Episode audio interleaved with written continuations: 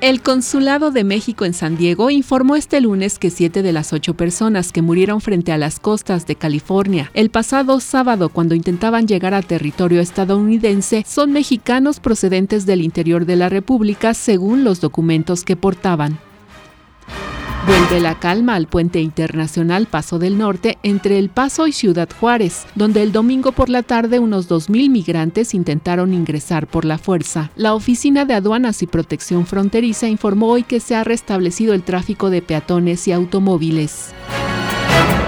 En la audiencia intermedia por el caso Odebrecht, en el que se acusa al exdirector general de Pemex, Emilio Lozoya, de operaciones con recursos de procedencia ilícita, asociación delictuosa y colusión, el abogado de Lozoya dio a conocer que presentó un amparo para evitar la apertura de la etapa de juicio y lograr que su cliente acceda al criterio de oportunidad.